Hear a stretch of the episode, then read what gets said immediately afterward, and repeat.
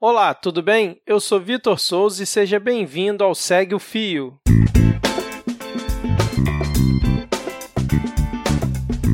Esse é o programa do Midcast, onde são materializadas em podcast as populares threads do Twitter, em episódios de no máximo 8 minutos. Se você já conhece esse formato, sabe do que eu estou falando, mas se por acaso ainda não conhece, thread é uma sequência de vários tweets abordando um tema específico, onde apenas 280 caracteres não seriam suficientes. Esse formato possui sempre uma pessoa narrando, pode ser algum convidado, algum integrante do Midcast ou a própria pessoa criadora do fio. Vale lembrar que o conteúdo a ser reproduzido aqui sempre possui autorização prévia do autor ou autora. Hoje iremos conferir a thread do Alê Santos. Ela foi publicada no dia 11 de setembro de 2018 e conta um pouco sobre a história do massacre de Porongos. Vem comigo e segue o fio.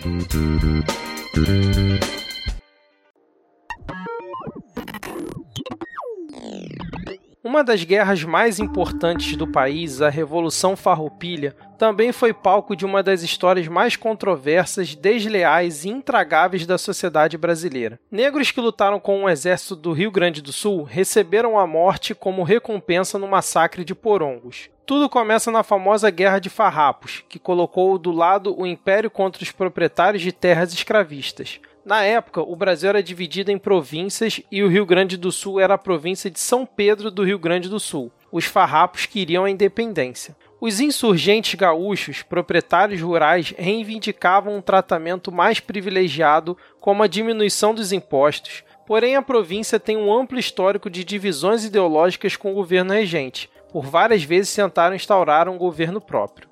Quando a revolução tomou caráter separatista, foi proclamada República Rio-Grandense em 1835. Eram muitas frentes de batalhas, enquanto algumas tentavam destituir o presidente provincial em Porto Alegre, outras confrontavam o exército do império. Com uma nova república, as regras poderiam ser diferentes, inclusive as leis de escravidão. Mas se engana quem acredita que os rio-grandenses eram abolicionistas visionários da liberdade para todos. A guerra que durava anos necessitava de recursos bélicos, principalmente soldados.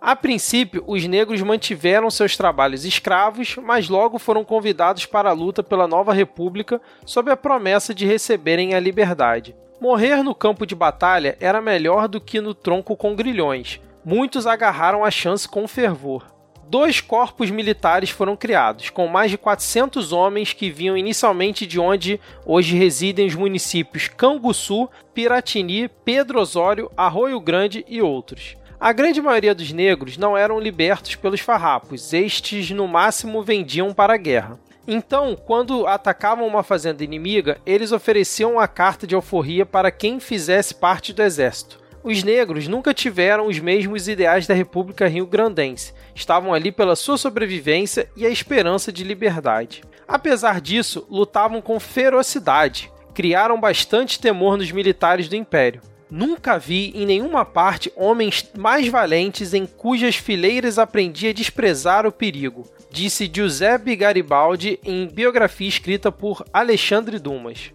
participaram de batalhas importantes como o da Batalha do Seival, quando os revoltosos gaúchos enfrentaram as tropas imperiais para derrubar o presidente da província, o equivalente ao governador nos dias de hoje. Cada vitória era um combate pela liberdade dos seus irmãos negros. O conflito entre as duas repúblicas era danoso para ambos. Na verdade, o Império nem reconhecia aquela província como república. Então, tentou finalizar o conflito de 10 anos de forma diplomática, até prometendo ressarcir os gastos com o conflito de alguns proprietários. O Tratado de Paz começou a se consolidar entre o Império e a República Rio-Grandense, mas um grande impasse surgiu. O que fazer com os lanceiros negros que lutaram por uma década ao lado dos farrapos? O Brasil não iria forrear negros com treinamento militar. Alguns farroupilhas entregaram os negros de volta à escravidão, Outros resistiram temendo uma rebelião pela traição que estavam cometendo. O responsável pela aproximação e tratado com os farrapos era Luiz Alves de Lima e Silva,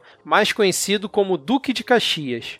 Em 1844, Duque de Caxias, com o general farroupilha Davi Canabarro, chegaram a uma solução para o conflito.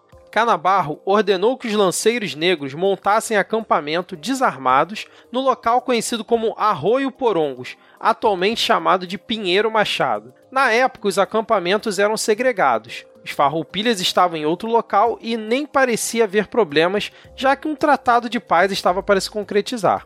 Mas na madrugada do dia 14 de novembro daquele ano, os lanceiros negros foram atacados pelo exército imperial. Poupe o sangue brasileiro quanto puder, particularmente da gente branca da província ou dos índios, pois bem se sabe que essa pobre gente ainda pode ser útil no futuro. Carta enviada por Duque de Caxias ao comandante Francisco Pedro de Abreu. Os lanceiros assassinados foram de 600 a 700. Como vocês sabem, Duque de Caxias se tornou o patrono do exército brasileiro. Relembrar essa história é honrar os verdadeiros heróis da liberdade. Lembrando que o link para essa thread está na descrição desse episódio, assim como um especial da TVE sobre o massacre de Porongos. Se você quiser me seguir no Twitter, o meu perfil é o erro500500 numeral. E se você curtiu mais um Segue o Fio e tem alguma sugestão de conteúdo para esse formato, é só mandar pelo Twitter no perfil do Midcast, o arroba podcastmid. Valeu e até a próxima!